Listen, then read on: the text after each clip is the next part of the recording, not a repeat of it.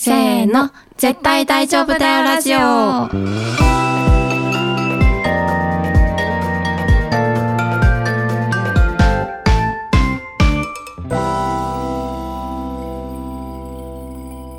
萌えです。愛です。このラジオではクリエイティブ業界に身を置き、日々をサバイブする女子二人が漫画やアニメをはじめ自分たちを大丈夫にしてくれるものについて愛を込めて話していきます。はい。はい。えー今回はですね、谷口夏子さんの原漫画、今夜すき焼きだよと、そのドラマ作品についてはいお話ししていきたいと思います。はい。よろしくお願いしおます。願いします。じゃあ早速あらすじお願いしていいですか？はい。では、今夜すき焼きだよのストーリーをご紹介します。はい。家事は苦手でも結婚したい恋愛体質の愛子家事が好きででも恋はいまいちピンとこない智子理想の結婚相手が見つかるまでの間とりあえず私と結婚しようよ。正反対の愛子と智子アラサー女子の二人暮らし。はい。これがはい。漫画に書いてあるストーリー説明です。裏側のやつです、ね。裏側のやつです。はい。で、そのドラマ版では、えっ、と、愛子ちゃんを、蓮仏美佐子さんが、はいともこちゃんをトリンドル玲奈さんが演じていらっしゃいまして、今はい。何話までやってんだろ今6話までですね。6話までか。うん。はい、やってるっていう感じですね。はい。で私は、あの、基本的に漫画しか見てなくて、あの、うん1話だけちょっとドラマを見たんですけれども、うんその後はちゃんと終えてないんだけれども、うんうん。愛ちゃんがね、ドラマを見てめっちゃいいって思ったんだよね。そうなんです。うん。なんか、まあ、漫画は、あの、一巻読み切りで、まあ、続編みたいな感じで、ちょっと、キ。ャラクターはそう、別でテーマは、こう、お同じというか、まあ、似ているところが。まあ、地続きの感じのね。で、今夜すき焼きじゃないけどっていう漫画が発売されたりはしてるんですけど、まあ、基本一巻完結だから、ドラマにするには多分こう、内容がうんうんうん。もう少し膨らませないといけないところがあって、うん。原作ではないエピソードとか、ちょっと書かれていることをこあう、ドラマの中でね。そううん。広げられていたりとかして、うん。なんかそう原作で扱われていなかったテーマとかがドラマの中ではしっかりこう描かれていたりとかするんですけど、うん。なんかこう、日常生活の中でもうん。問題視するにはささやかだったりとか、うん。人によったら別にそれってじゃあいいことじゃんみたいな感じのこと、まあねとか、うん。でも自分の中ではちょっとモヤモヤしちゃうみたいなうん。ことをドラマの中ですごく丁寧に扱われていて、うん。で、あ、これってモヤモヤしていいんだっていう安心感がドラマを通してすごい感じるところとかがあって、すごいこう、大丈夫にしてくれているっていう感。じです。はい。番組タイトル回収が。はい。綺麗にあ綺麗だ。今のめっちゃ綺麗だった。確かになんか、ちっちゃいモヤモヤって、うんその、言葉に出しちゃうと、うん。すごい攻撃的というか細かいこと気にする人間みたいに思われちゃうんじゃないかなみたいな感じで、うんうんいやでも私が気にしすぎなだけかもみたいなやつとかそうそう。そうそうで結構しまいがちだよね。そう、そう、うん。そうなんですよ。まあ確かになんか全部を口に出しすぎてしまっても、まあまあまあね。そうなんかあのうんそんなノンストレスな世界って、まあ、うん。結構難しいと思うので、うん自分の中でその線引きちゃんとして判断しながら、これは私のわがままなのか、ちゃんとあの受け止めるべきモヤモヤなのかっていう選択をし続けないといけないと思うんですけど、うんなんか一個印象的だったドラマのエピソードがあって、はいはい。なんかその回が、その、原作にはないんですけど、まうんあ、愛子ちゃんが結構、まあ、原作の中でも、ちょっとこう、イケイケな内装デザイナーさんとして、そうだね。そう、ん描かれてるじゃないですか。で、そのドラマの中で、その愛子ちゃんが所属してる会社の中で、うん。雑誌の取材、取材があって、うん。で、なんか、愛子、お前が取材受けろよ、みたいな感じで、こんな口調じゃないんですけど、上司はもっと丁寧な人なんですけど、なんか、なんか若手のデザイナーみたいな感じで打ち出すっていうこともあって、愛子ちゃんと愛子ちゃんの先輩二人でやってるプロジェクトだけど、愛子ちゃんが取材を受けるってことになって、それはその先輩と、さらにその、愛子が受けろよって言ってくれた上司の間でも、愛子ちゃんに受けてもらうのがいいよねってなって、愛子ちゃんが取材を受けるっていうお話があって、で、なんか、あ、嬉しいです、みたいな感じになってたんですけど、質問内容を見ると、そのプロジェクトに込めた思いみたいなのとかがあって、それはでも先輩が考えたことってことに、愛子ちゃんが行き着いて、いや、これは先輩が受けるべき取材じゃないですかっていうのを上司に言って、いや、でも、その若手、あの、若手が頑張ってるっていうふうにも見せたいから、えお前にとってもいいことだぞ、みたいな感じで言われるんですね。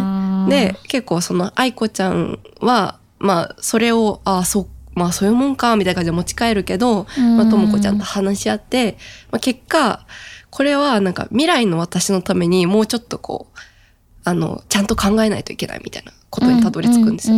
で、それは先輩って、まあ自分の未来の姿でもある、うん。重なる部分は絶対にあるってなった時に、その、若手だから前に出してもらうってことじゃなくて、まあ、そういう場合ももちろんあってもいいと思うけど、うん。ちゃんとその取材の場合何を聞かれているのかっていうことを問い、こう、もう、もっとちゃんと考えた時に出るべき人が出るべきだっていう答えになって、その愛子ちゃんと先輩間の中でもそういう話をちゃんとして、結果こう二人で取材に応じるっていう、うんあの、物語があるんですけど、うんその若手が前に出るって、パッて聞いたらすごいこう、ポジティブなことというか、そうだねそうそうそう。チャンスみたいな、ね、そうそうそう若手の私に対するそう。チャンスみたいなそう。で、すごい風通しの良い会社みたいな。うんうんで、絶対そういう側面もあるし、チャンスをくれる大人、すごいありがとうの気持ちもあるけど、うん。なんかそれでそういう細かいところを見ないようにした結果、自分の未来の可能性潰してしまう可能性もあるなと思ってて。うん。で、でもそれって結構こう言葉にするのすごい難しくて。そうだね。そう、なんか、いや、あの、これはこの人がやるべきですとかって言った時に、え、なんか、せっかくのチャンスを棒に振るんだみたいな、あの、レスポ、こう答えが返ってこない可能性もないし、うん。なんか確かにチャンスかもしれないし、みたいな。まあなんかどっちにもなりうるじゃん。そこで受けることによって何か開かれる可能性もあるし、そう。逆に閉じられる可能性もあるっていう、んん。だからどっちが絶対いいっていうのはあ、ないそうそうそう、そうなんですよね。ねで、まあ、ちょっと一種そういう会社の若手も、にもチャンスがありますって打ち出したいものを愛子ちゃんが背負わされようとしているっていう、ああの描写もちょっとあったりとかして、だからなんか時と場合によってやっぱり答えが変わってくるけど、なんかやっぱ単純な方が、あの簡単だから、若手にチャンスがあるイコール良いっていう図式にしがちなんだけど、ね。もうちょっと、そう、その時々とか起こっていることで、うん。あの、ちゃんと答えを選ばないとうんいけないんじゃないかなっていうのを思わせてくれた、そうだね。はい、エピソードでした。なんかでもそれに近いもので言うとさ、うん。もっとグロいのがさ、うん。女性だからじゃない？ああ、はいはいはい。なんかそうですね。その、昨今の、うん。まあ、男女雇用機会均等法とか、うんうん。その、まあ、フェミニズム的な流れうん。が勢いついていることによって、まあ女性がすごい、その社会において、うん。なんか活躍するのを推進しようみたいなうんうんこと自体私すごい賛成だし、うん。必要なことだと思うし、そのジェンダーバランスを整えるっていう、うん。アファーマティブアクションから始めていこうっていうのはめっちゃ大事だなって思うんだけど、うん なんかその会社のさ、上層部のうん。男性たちがさ、うんいや、今こういうことになってるからね、のなんかもうあの女の子とかさ、出しとけばいいんじゃない？みたいなうんうんうんうんやつとかめっちゃグロいなって思っちゃう。すごい。いや、黒いですね。いよね。うん。なんかそれって結局性別で人を判断してることそうですね。だよね。うん。まあまあ難しいなと思うけど、そのバランス感っていうか。うんうんうん。いや、そうそう。やっぱそこの、それを選んだ心の奥に何があるのか、やっぱりそういう場合って見え方を気にしてるとか、結局自分たちの見え方を良くするために、うんじゃああの女の子に出てもらおうとか、あの女性をこういう重要な会議に呼ぼうとかっていうことだと思うから、んんん。そこの根本がもう少しこういろんな立場の人に意見を言ってほしいとか、そういうことだったら全くそうだねそうだね。すごくいいことだと思うんで。うん。いやーそうだよね、なんかいやジェンダーにまつわるやっぱりモヤモヤとかもすごいたくさんこの作品「うんうん。今夜すき焼きだよ」には書かれてると思うけど、うん。なんかさ愛ちゃんがうん。今まで自分が体験した中でめっちゃもやった、うん。けど人にあんま言えなかったようなことってある？えーちっちゃななんだろうモヤモヤで。ちっちゃなモヤモヤで。うん。いやーでもすごく難しいなと未だにこう思っているところがあって結構こう、学生の頃とか男の子の友達がめっちゃ多かったんですよ。私あうんうん。でも男の子の友達とやっぱりこういると何かあるんじゃないかって言われたりとかすごいあってそれが。が男女の友情の難しさ。私は結構こうあんまりこう性別で選選ばなかったんですけど、なんかそうわわきまえないといけないのかなみたいな。うん。でももっとこう根まあそういうところもあるけど根本たどったらうん。そんなことにとらわれて、なんかこう上積みのこととかにとらわれて、ん。なんか友達なんか男性とはあんま友達になりづらいみたいなのってすごい不自由だなと思っていて、やそうだよねそうそうそれはすごい大きいかもしれないですね。うんうんううんんまあでも結構同じうんまあもちろん愛ちゃんの苦しみは愛ちゃんだけのものだけど、うん同じ経験しをしてきたような人もうんうんいるかもねうんうんそうですね。共感を呼ぶかもしれないね、うん今のエピソードは。そうそう。ももやもやね。やもや萌えさんはどうですか？結構めっちゃいっぱいあるよ。まあそうですよね。いっぱいあるとい思う。っぱいあるね。うーん。なんか私その最初に入った広告代理店がうんもう、今でいう本当になんていうの？クラシカルな考え方の人が多くって、うんうんうんマイルドに言うと。うんうんだからすごい男尊女卑的な考え方が根付いているうんところだったし、なんかやっぱいっぱいあった。うん。なんで飲み会女として呼ばれないといけないんだろうみたいな。女の子要員として呼ばれる飲み会とかめちゃめちゃあっ。た。うん。し、なんかだるとか思ってそれ行かないとなんか怒られるとかうん。もあったし、なんかまあ私も代理店のとか企画の仕事とかしてたけど、うん。なんか女性ならではの視点みたいな、うん。若い女性ならではの視点が欲しいみたいなこと言われて、は？みたいな。私は私だが、みたいな。なんかそのカテゴライズされることとかがすごい昔から、うんうん。うんとは思ってたけど、でもまあそういうものなのか？みたいな。まあ、確かに広告の中でも M1、M2 とかめっちゃカテゴライズしてるしな、みたいな。っうん。ていうのは思ってたけど、まあ今はあれは、うんなんていうかな、今の私からしたらまあ気持ちいいものじゃなかったな、みたいな。感覚とかはあるし、まあ学生時代とかも、あの、私英語部の活動をしてて、うん ESS っていう部活に入ってたんですけど、うんまあその中でなんかディスカッションっていう活動をしてて、うんまあ平たく言うと日本の政策、うん。法律とかについて英語でみんなで喋り合うみたいなうん活動で、もう本当に私がの大学だけじゃなくってもう全国のいろんな大学がその ESS っていう部活を持っていて、うん。いろんな人がディスカッションやってるっていう感じなんだけど、なんか今、まあ当時からちょっと感じてたんだけど、うん。すごいね、なんかね、その、なんていうの？大会とかで、うん。こうトップトップからこう順番にランク付けされるみたいな機会あるんだけど、うんうん。やっぱ上のランクに行けばこう男性ばっかりになるんだよね。うん、女の子はうん。ある程度頭が良くて、うん。あいある頭がすごい頭が良くて、うん。いい子でも発言力もあって英語が上手くても、うん。トップには入れてないみたいな。そうトップがまあ5人ぐらいいたとして、うんもうその次かその次のランクのあたりにしか入り込めないみたいなのがあって、うんで、まあ、ディスカッションって56人67人かな、うんうんで一つのテーブルをこう会議みたく囲って、うんみんなで話し合うんだけど、うんやっぱり男性のが発言力あるんだよね。ど。うん。うん。なるほど。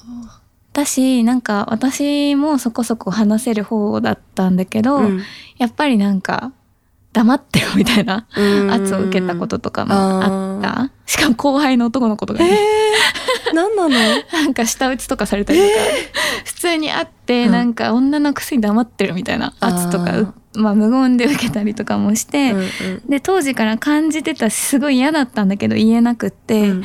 でこの間その同じ部活だったうん。青学のあの同期の男の子と飲んだ時にうん「てか ESS ってめっちゃ男尊女卑だったよね」みたいな、うん。こういう雰囲気めっちゃあったよね」みたいな、うん。私結果にもそう現れてるよねみたいなこと言ったら「え全然気づかなかった」って。その友達は男の子だから。あ「マジで?」みたいな、うん。え全く気づいてなかったわみたいうんなうんうん。のを聞いて、やっぱそういうものかみたいな。なんか見えてることがうん。全然違うんだみたいなのはすごい思って、なるほどねって思ったね。あ そうね。10年越しぐらいに。そうですよね。逆もしかりだとは思うんですけど、うん。女性から男性社会のことは全く多分分かんないけど、うんお互いねね。絶対そこ分かり合えないのに分分かったふりしちゃうのは良くないなと思いねますよね。そうだね、うん。なんか話せばよかったなとうか、んうんうん。今なら思うけどやっぱ怖かったしね、うんいやそうですよね。怖かったしね、うん、言えなかったしね、うんうんうん。うんとかはあったな。なるほど。でもみんなね何かしらきっといっぱい抱えてますよね。こういうそうだね。性別の問題は。まあてかなんかその世の中がさこの「今夜すき焼きだよ」の中でも結構語られることだけど、うん。世の中がの普通とか、うん。一般的にはみたいなことって、うん。正体不明なのにめっちゃ強度持ってるじゃん。ねえあれそうんだって思うよね。ね。なんかさ、うん。私ドラマ1話しか見てないけど、うん。そこでも愛子ちゃんがさ婚約破棄するじゃん。うんうん。でその婚約破棄する男がさ、うん。なんか俺は普通にうんうん温かい家庭を築きたかっただけなのにみたいなのとか、え俺はもう、ま、一生嫁さんのご飯食えないってことみたいなこと言ってて、うんうんうん。なんかうわーみたいな。極論だろみたいな。極論パンチしたくなったもん。技が。えもう本当に極論パンチしたくなるぐらいうん。結構イラってきたんですけど、うんうんうん。なんかそれもさ、まあ、その登場人物の視点うん。と意見によればうん。世間一般的には女性は家事をしご飯を作り提供するっていう役割を担っているみたいなことじゃん。うんうんうんでも役割なんてさ、うん時代によっても変わるしその人と人の関係性によっても変わるじゃ。うんんうんなんで人は枠から枠枠組みだけ決めたくなっちゃうの？ってめっちゃ最近の私は思ってるんですよ。でも簡単だからですかね。めっちゃムカつく本当。思考停止な感じはしますよね。その人のことをこう、うん知るのって結構大変だし、ね。時間がかかるからうん。枠組み決めちゃうんですよね、きっと。すごい悟りを開いた発言を されていますね。ねいやーねー、本当思うねえ。。うん。でもこうやってこう形になったり、うん。ドラマになったりとかすると、うん。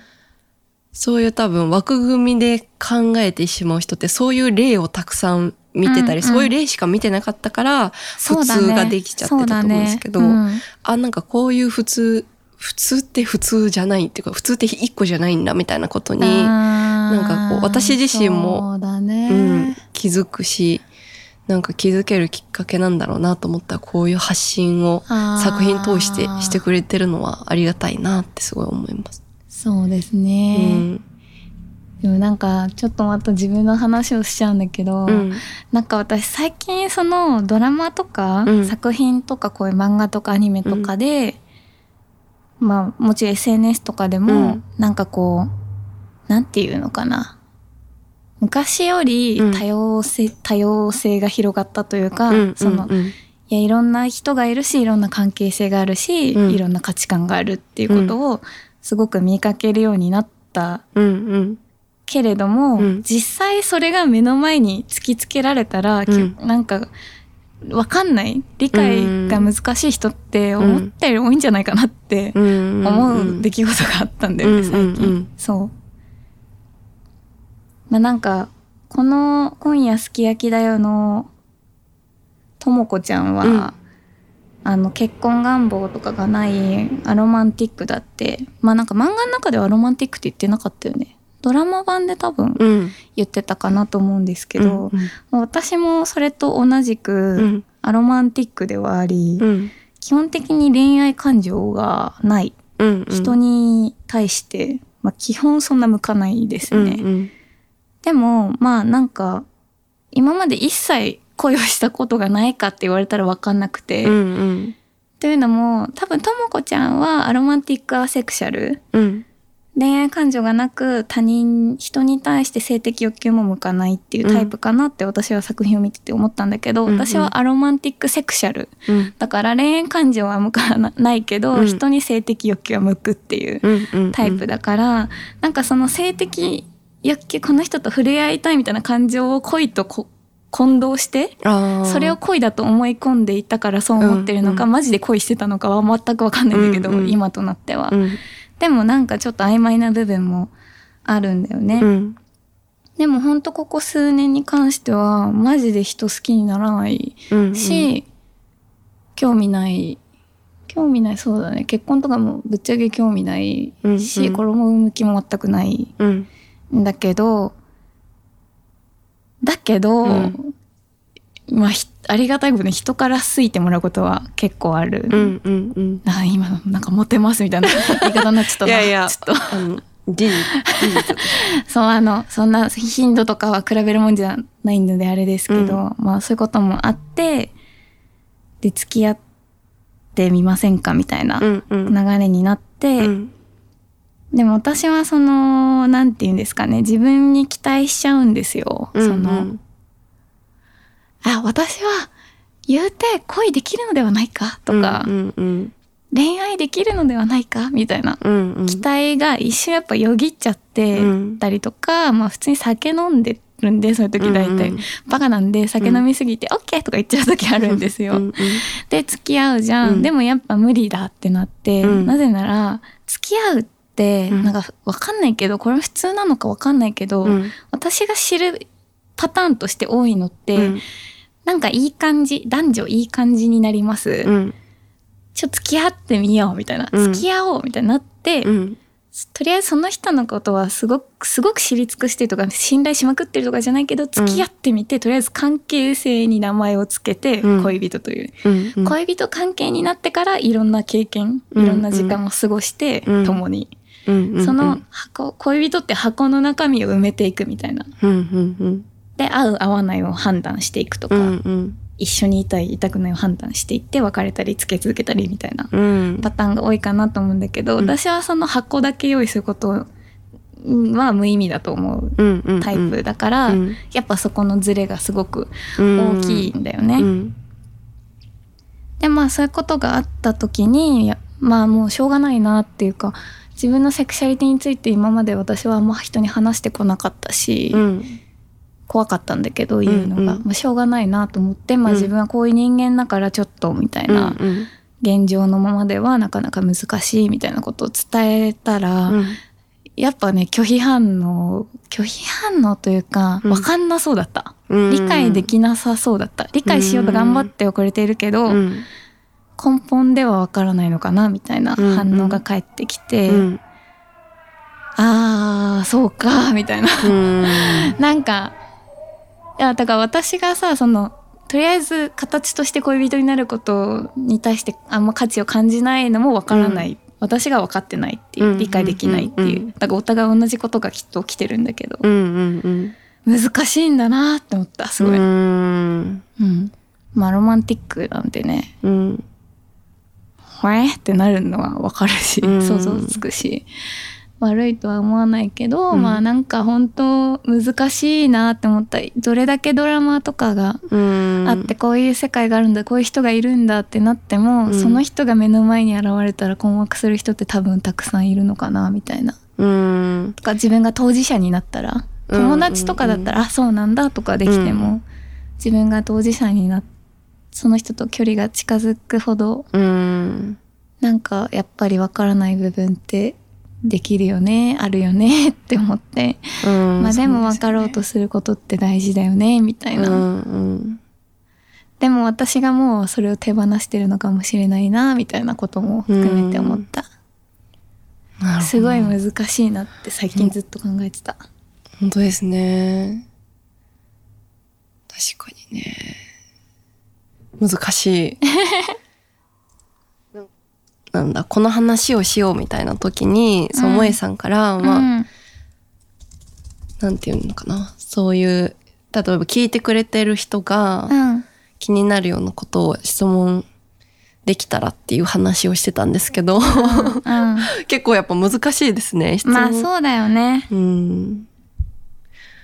まあ、でも、なんか、一個は、うんあの、まあ、これはその、セクシャリティの質問っていうよりかは、萌えさんに対する質問だと思うんですけど、うんうんそういう今まであんまり自分のセクシャリティについて、多分うん明確にはお話ししてな、されてなかったと思うんですけど、うんうんまあそういうきっかけがあったり、そういう、えっと、今回話す漫画の中で、うんそう出てきたっていうのもあると思うんですけど、うんなんか話したいなと思ったののはなんでなのかなって。そうだね。まあなんか結構エゴイスティックかもしれないな、それは。うんうん。まあなんか楽になりたかったな。うんうんうん。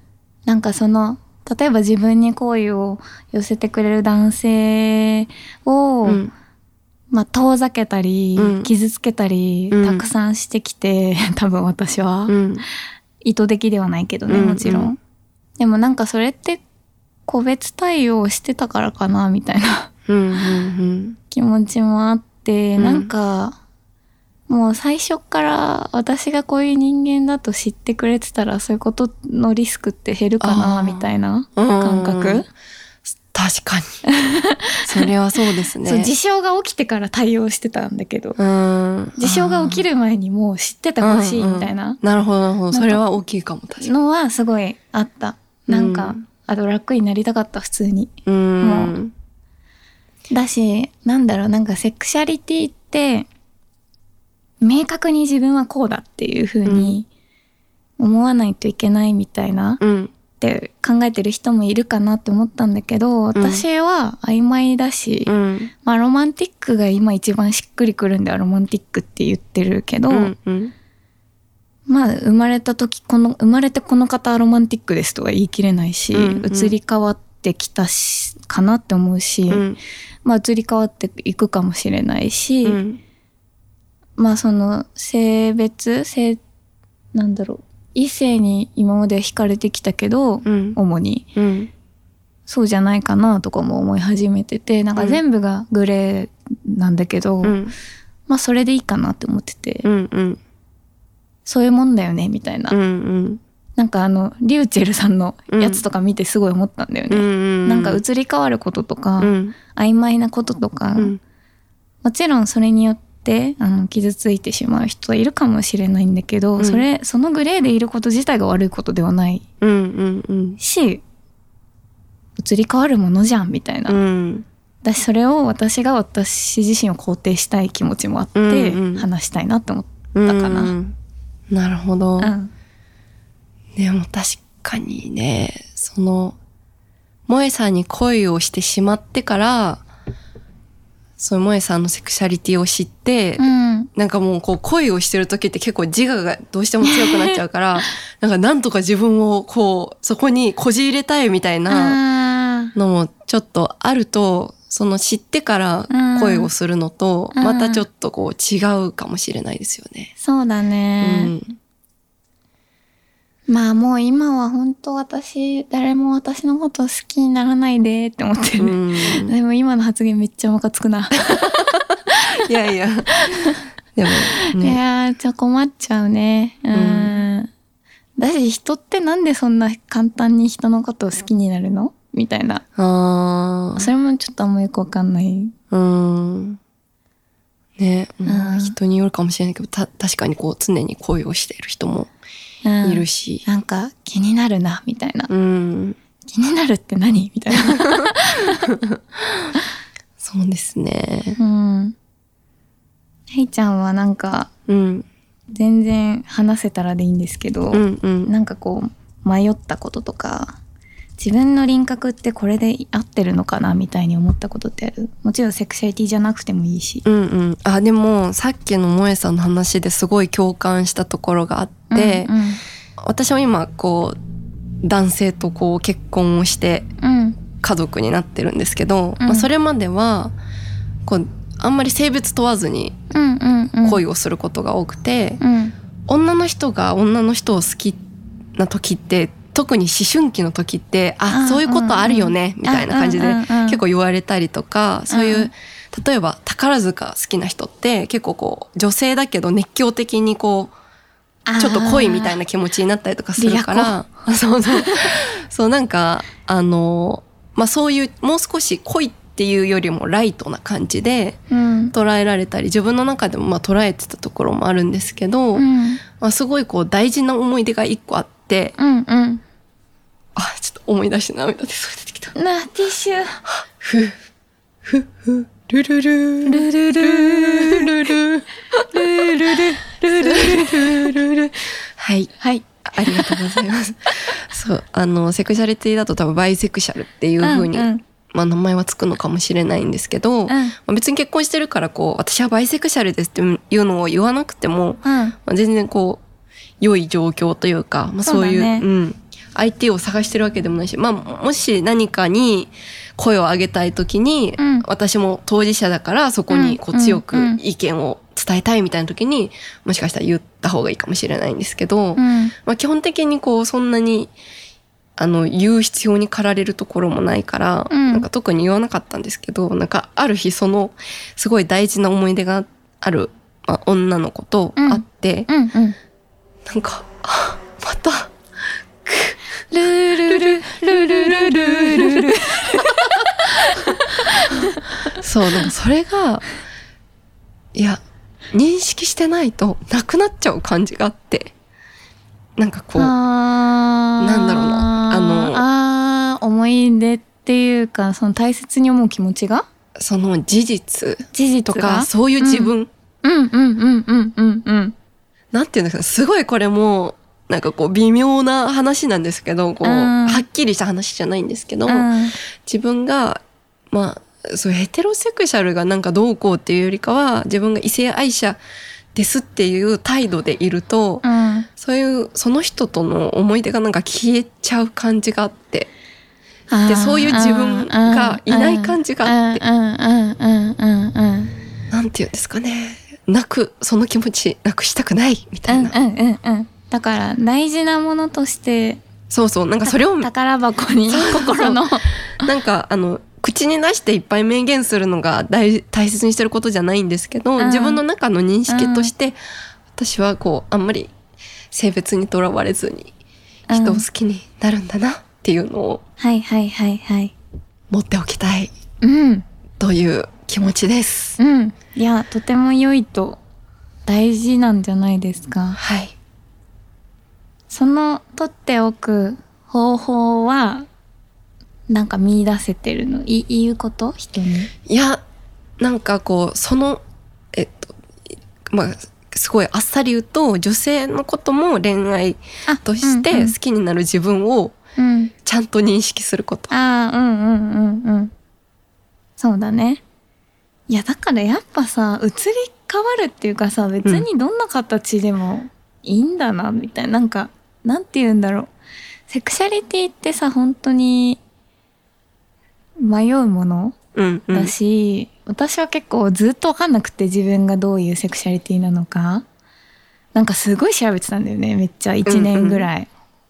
で、ようやくなんかしっくりくるな、みたいな感覚があったけど、うんなんかどれなんだろうみたいな。でも、でも私多分普通じゃないみたいな。うんうんうん自分から普通じゃない枠に入れちゃってたんだよね、自分のこと。だから、普通じゃないっていう、めっちゃ悪いところから、普通じゃないけどなんか、世の中に認められし名前があるものになりたかったみたいな気持ちももちろんあって、うん。だから、私は何に該当するんだろうってすごいずっと探してたうん。し、迷ってた部分もあるんだけど、まあだからそれで安心するところもめっちゃあるんだけど、名前がついたなとか、カテゴライズできたな、自分自身をみたいなうん。のはありつつも、なんだろうな、それが全てじゃないっていうか、うんうん。それだけが私じゃないっていうか、うん。そうじゃない自分もいたし、うん。まあもちろん私も男性と結構付き合ってその3年ぐらい一緒に住んでたりとか、うん。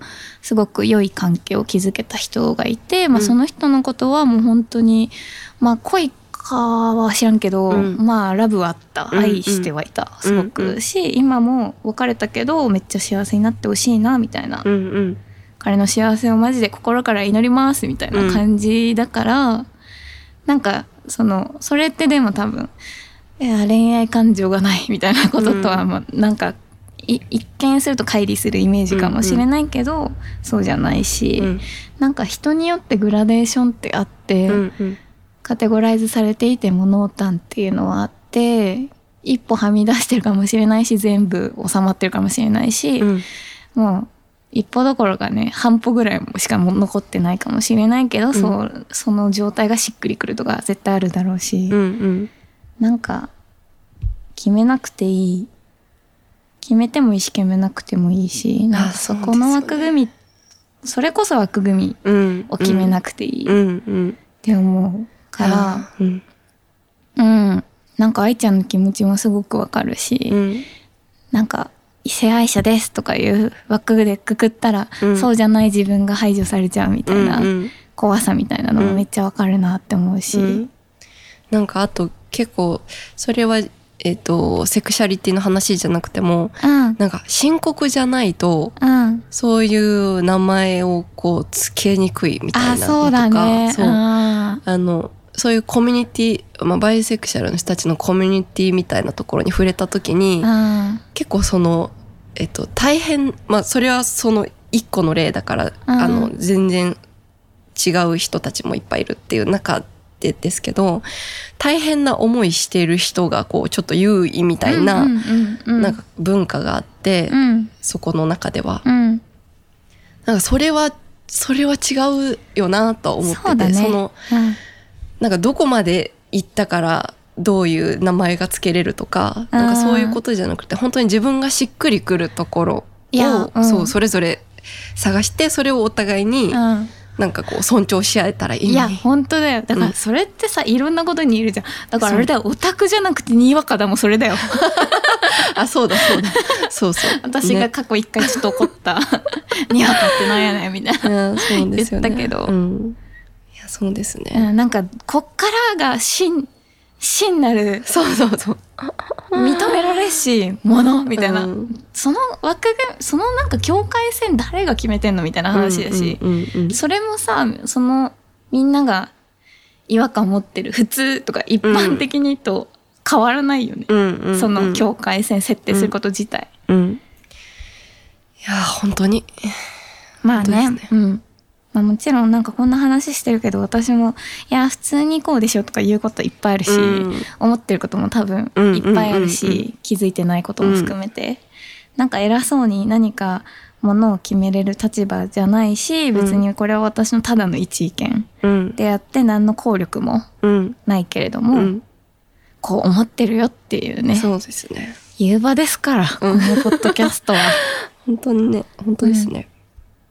言いたかったんだよいやよかった。やべ作品の話ちゃんとしてなくない？うん全然してない。全然してないけど。そうだねまあでも私だから愛子ちゃんとともこちゃんみたいな関係めっちゃ羨ましいなって思うそうですね。うん羨ましい。すごいいいなって思うし、うんなんかその隣の家同士とかさ、うんうんいいなみたいなやっぱ阿佐ヶ谷姉妹みたいな感じとか、うん。めっちゃ憧れちゃうなって思う。そうですね。うん。なんかこうまあ作中ではそういう家事が得意と、うんうん。そういうまあお金稼ぐのが得意って言ったらおかしいけど、そうまあまあいう仕事が仕そうすごい。順調であるっていうところで、まあ一種のこう損得の関係が損うん得、うん。得の関係があるのかもしれないですけどでもなんか精神的にはそういうのがななない二人だと思ってて。そうだね、うん。そうだね。なんかすごい対等。そうそうそう。なんかその結構ありがち。現実世界にこれを置き換えた時ありがちなのは、いやでもなんか家賃めっちゃ払ってるじゃん私みたいな、やつとかいやいや家事私めっちゃやってるじゃんみたいな。やつとかなんかこうそれぞれのさ理の部分でバトルし始めるとか結構うんあるとは思うんだけど、なんかそういうの全くないし、うん。なんかともこちゃんもちゃんと怒るじゃん。うんうん。愛子ちゃんのこと、うん。なんか愛子ちゃんが言ってる普通とかってめっちゃなんかあれだよみたいなうん。こととか言ってたと思うんだけど、うんそういうのはすごいいいことだなって思うね、うん。あとあの愛子ちゃんのさ恋人うん。の人が、うん。あの顔両親顔合わせの時に「うん。いや太田になるから」みたいな「うん。名字変えるのは俺だから」みたいな言ったのは、うん。確かに良かったですね、うん。いやーそうあの二人のこう周りの人たちもすごい素敵ですよね。いや素敵素敵。ドラマ見るか。ちょっと愛ちゃんが。愛ちゃんがほうけている。ドラマね終わっねどっかで配信してくれたらいいのにな終わったら。いやネットフリックス入らないかなって思ってますねあと私もうなんか全然話関係ないんだけど、うん。あの恋せぬ二人っていうドラマをめっちゃ見たいんだけどうんうん。NHK あれ NHK だから NHK オンラインに入んなきゃいけなくてすごい悩んでいて、いやでも意外と NHK めっちゃいいやついっぱいやってて私入りました。あオンデマンドうん、え入ろっかな？入ろっかな、まあ、最悪1ヶ月入って。あとかそういうのがあるんだこれまあ多くも見れますしね、うん。多くも全然見てない最近。ちょっと。でも見たい。うん。テレビないとねもう NHK オンデマンドに入るしかいやー見れないからな。見るか。これもちょっと見たら頼みたいなと思ってますね、うん。すごい気になってます、うんうん。岸由紀乃さんだし。うん一世高橋と。一世高橋。一世三宅みたい三宅。かと思った。高橋でした。高橋か。いいですね、うん。そう NHK オンデマンドは岸辺露伴のあ実写シリーズもあ見れるので。そうなんだ。あれジョジョしあんま知らなくても楽しめんの？全然楽しめます。あそうなんだ。そうあのジョジョファンの中では、まあちょっとこううんって思う人もいるいると思うんですけどまあ何でもそうですけど、まあまあでもジョジョレベルになるとそうだよね。ね私はもう岸辺露伴シリーズも好きだけど実写版も実写版として大好きなんで、み見てみようかな。ぜひぜひ。はい。絶対大丈夫だよラジオでは皆様からの感想やリクエストなどのお便りを募集しています。お便りは各エピソードの概要欄にある Google フォームよりお願いします。お便りを寄せてくださった方には番組オリジナルステッカーセットをプレゼントしています。またツイッターで感想投稿も大歓迎ですハッシュタグ絶対大丈夫だよラジオもしくは大丈夫だををつけて投稿お願いします。おはカタカナです。番組のツイッターの ID は、アットマーク DAJOBU アンダーバー RADIO 大丈夫ラジオです。よろしければぜひフォローもお願いします。はい。はい。ちょっと、たくさん必死に話したので、次回予告をできません。急にロボットみたいになっちゃった。はい、また聞いてください。聞いてください。せーのバイバイ。